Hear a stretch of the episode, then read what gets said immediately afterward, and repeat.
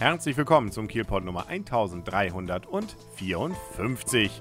Auf der Kieler Woche gibt es natürlich auch viele, wie soll man sagen, Touristen, Zugereiste oder eben Hamburger. Aber es gibt auch, das soll hier und da ja vorkommen, echte Kieler, die schon lange nicht mehr in Kiel wohnen, aber eigentlich immer noch echte Kieler sind und das auch sehr exzessiv leben. Und wie man das zum Beispiel leben kann, dazu habe ich den Exil-Kieler Stefan Winkler befragt. So, bei mir ist jetzt Stefan Winkler und er ist der Exil-Kieler, was so viel, glaube ich, bedeutet wie war mal in Kiel, ist aber kein Kieler mehr, aber im Geiste doch noch uns verbunden. Ja, ich bin in Kiel geboren, aufgewachsen, über 30 Jahre lang hier gelebt und viele Kieler Wochen mitgemacht und bin jetzt ungefähr vor, ja, vor sieben Jahren beruflich nach Baden-Württemberg gezogen, ins Exil. Aber hast das Thema Kiel sozusagen für dich weiterhin erkannt? Du bist wahrscheinlich der mit Abstand bekannteste und erfolgreichste nicht mehr in Kiel wohnende Mensch, der über Kiel bloggt. Wo findet man dich im Netz? Äh, man findet mich unter exil-kieler.net und unter exilkieler.de, also in einem Wort. Nur die Domain war am Anfang nicht frei. Die habe ich erst später dazu bekommen und deswegen äh, ist die Hauptdomain jetzt eigentlich exil-kieler.net. Man merkt es vielleicht auch, wenn man mal nach dem Programm zum Beispiel der Kieler Woche sucht. Du bist immer relativ zügig, dass du hier schon äh, Informationen dann bereitstellst und glaube, das hat sich auch durchaus auf deine Zugriffszahlen dann wahrscheinlich ausgewirkt.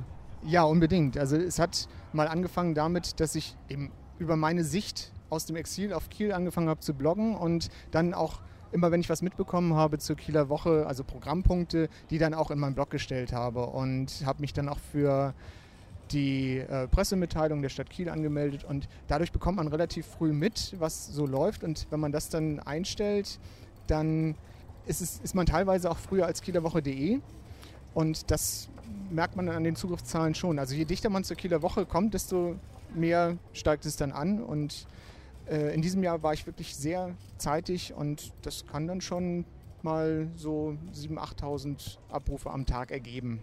Das ist ja schon ordentlich. Nun muss man sagen, Kieler Woche hat noch mehr Besucher, also da ist noch Luft nach oben wahrscheinlich, alle dann zu beglücken. Aber du hast dir jetzt extra für diese Woche, glaube ich, auch freigenommen. Also du hast auch das volle Programm, glaube ich. Also ähm, von morgens bis abends sozusagen auch, wie soll man sagen, so ein Kieler Woche Junkie.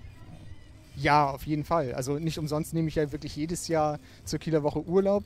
Äh, meine Kollegen lachen schon immer so ein bisschen, weil ich der Einzige bin, der so wirklich azyklisch zu Ferien und äh, normalen Urlaubszeiten dann Urlaub nimmt, um bei der Kieler Woche dabei sein zu können. Und ja, ich reise am, am Freitagmorgen, bin ich meistens in Kiel, also reise ich dann an und am Montag fahre ich dann wieder zurück nach dem Feuerwerk und versuche in der Zeit ja, so viel wie möglich auch mitzubekommen und auch so viel wie möglich auch wieder zu posten. Das soll, ja, das soll noch Spaß machen, weil im letzten Jahr war es so ein bisschen, da habe ich mir ein bisschen viel vorgenommen und dann kam weniger, als ich eigentlich wollte. Und in diesem Jahr sage ich mir immer, wenn ich das Gefühl habe, ich bin gehetzt, dann sage ich, nee, dann fällt der Punkt eben aus. Also man findet ja bei dir auf der Seite eben auch nicht nur schöne Fotos, sondern eben auch zum Beispiel Berichte, natürlich auch das Tagesprogramm habe ich gesehen und auch Interviews mit einigen Kielern und insbesondere auch mit der Kieler Woche verbundenen Menschen. Wen hast du da schon gehabt? Äh, ja, gerade eben dich. und äh, ich habe begonnen mit äh, dem Pressesprecher der Stadt Kiel, mit Tim Holborn und auch von der Kieler Uni Live, die, Organisa also die Dame, die da die organisatorische Leitung hat aus dem Pressebereich der Kieler Uni und noch so einige andere, ruhig mal reingucken. Und ja, das hat sich so ein bisschen daraus entwickelt, dass ich mal was anderes machen wollte als Konzertberichte und ein paar Fotos. Und da ich ja so ein bisschen Podcast-affin bin und auch schon andere Interviews hatte, so mit Bands oder einfach mit Leuten, die ein interessantes Thema haben, mit dem man sich dann mal unterhalten kann, äh, habe ich mir jetzt überlegt, eigentlich jeden Tag zur Kieler Woche einen Interviewpartner haben, zu haben, der entweder hauptberuflich oder ehrenamtlich mit der Kieler Woche zu tun hat.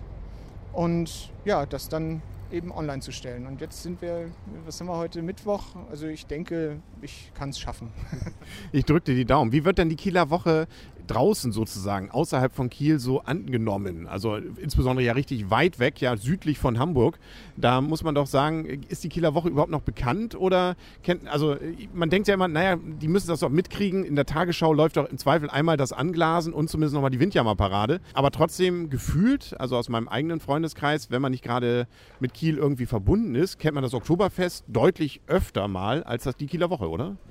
Ja, auf jeden Fall. Also genau die beiden Punkte sind es nämlich auch das, was man in der Tagesschau sieht. Die Windjammerparade, das ist dann der Punkt, den die Leute auch kennen und sehen. Ja, sehen dann Schiffe. Aber was die ganze Kieler Woche ausmacht, also das ganz Kiel ist quasi im Ausnahmezustand und ganz Kiel ist eine Bühne. Man findet wirklich für jeden Geschmack was, ob es jetzt für Kinder die Spiellinie ist, die immer ganz toll ist, weil da ja ganze Welten entstehen durch Kinderhand mit vielen kleinen Hämmern oder die Konzerte oder das, überhaupt das ganze Rahmenprogramm, was die, die eigentlichen, das, den eigentlichen Kern der Kieler Woche, also die Segelwettbewerbe ja umschließt. Ähm, das, ist, das wird nicht so wahrgenommen, wie ich es und vielleicht auch viele andere sich das wünschen würden. Also da muss man schon ein bisschen Aufklärungsarbeit leisten und da werde ich auch nicht müde, das immer wieder zu betonen, dass man das unbedingt mal gesehen haben muss. Also eigentlich müsste man dir ja dafür schon irgendwie den Kiel Marketing, was weiß ich, äh, Ehrenpreis dann verleihen, äh, was du da dann leistest. Aber es ist ja auch für eine gute Sache, nämlich für Kiel. Da so gesehen wollen wir da ja, äh, muss, kann man ja auch guten Gewissens dann da sagen, das ist auch der richtige Weg. Gibt es jetzt irgendwie noch ein Highlight, wo du sagst, jetzt im Rest der Kieler Woche, das ist das, was du dir auf jeden Fall angucken willst? Außer natürlich die Standardantwort, die Windjammerparade. Die lassen wir mal weg. Die ist sowieso gesetzt. Aber gibt es irgendwas, wo man sagt, da muss man auf jeden Fall, sollte man noch mal hin, wenn man es noch nicht gemacht hat? Also was ich äh, immer ganz toll finde, was im nächsten Jahr sicherlich wiederkommt, was jetzt schon äh, stattgefunden hat, ist zum Beispiel das Classic Open Air auf der Rathausbühne mit dem Philharmonischen Orchester der Stadt Kiel. Äh, das finde ich immer sehr schön und an äh, optischen Highlights auf jeden Fall auch das Night Glow auf dem Nordmark Sportfeld im Rahmen der Balloon Sale. Was ja nochmal Freitag und Samstag geht zum Beispiel, genau. Genau. Und da muss man immer ein bisschen Glück mit dem Wetter haben. Wir haben ja nun dieses Jahr wieder komplett Kieler Woche Wetter. Also da kann man sich dann drauf einstellen. Und äh, ansonsten sind, also musikalische Highlights sind vielleicht noch äh, auf der NDR-Bühne Silbermond und Nena kommt ja noch am Abschlusswochenende. Da werde ich sicherlich mal vorbeigucken. Und wo ich heute Abend mit, sicherlich, äh, mit Sicherheit sein werde, ist äh, Schilksee. Da gibt es dann ja auch nochmal so das Halbzeitfeuerwerk der Kieler Woche sozusagen. Was mir dabei gerade auffällt, ich glaube, ähm, der ehemalige, sagen wir mal so, Ex-Freund von Nena, nämlich Markus, der hat extra, glaube ich, an dem, die haben maximal weite Spannung, fällt mir gerade auf, zwischen den Terminen. Der ist nämlich am Freitag aufgetreten, letzte Woche, der erste Kieler Woche überhaupt mögliche Tag und Nena am letzten Tag ganz am Ende. Also ähm, da kann man daraus irgendwas ablesen. Kannst du ja Nena mal fragen, wenn sie siehst. Ob sie mit Markus noch irgendwie, wird ja mal, wäre mal spannend. Ich bezweifle, dass ich da an ein Interview rankomme, aber sollte ich aus dem Fotograben mein Mikro da mal hochhalten können, dann frage ich sie. Gut, dann sind wir mal gespannt ähm, und äh, werden es ja dann auch vielleicht in deinem Blog dann ja hören. Sag mal die Adresse? www.exil-kieler.net oder exilkieler.de oder einfach mal in Exilkieler googeln oder Kieler Woche bei Google eingeben. Da bin ich nämlich mittlerweile der zweite Treffer nach kielerwoche.de.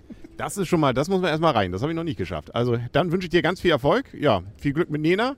Und dann, äh, ja, spätestens ja nächstes Jahr wahrscheinlich wieder. Ne? Schon, schon reserviert sozusagen alles?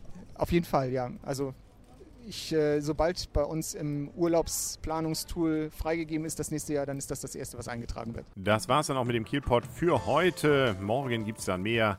Und auch gibt es natürlich wiederum Informationen darüber, was morgen auf der Kieler Woche los ist in Videoform.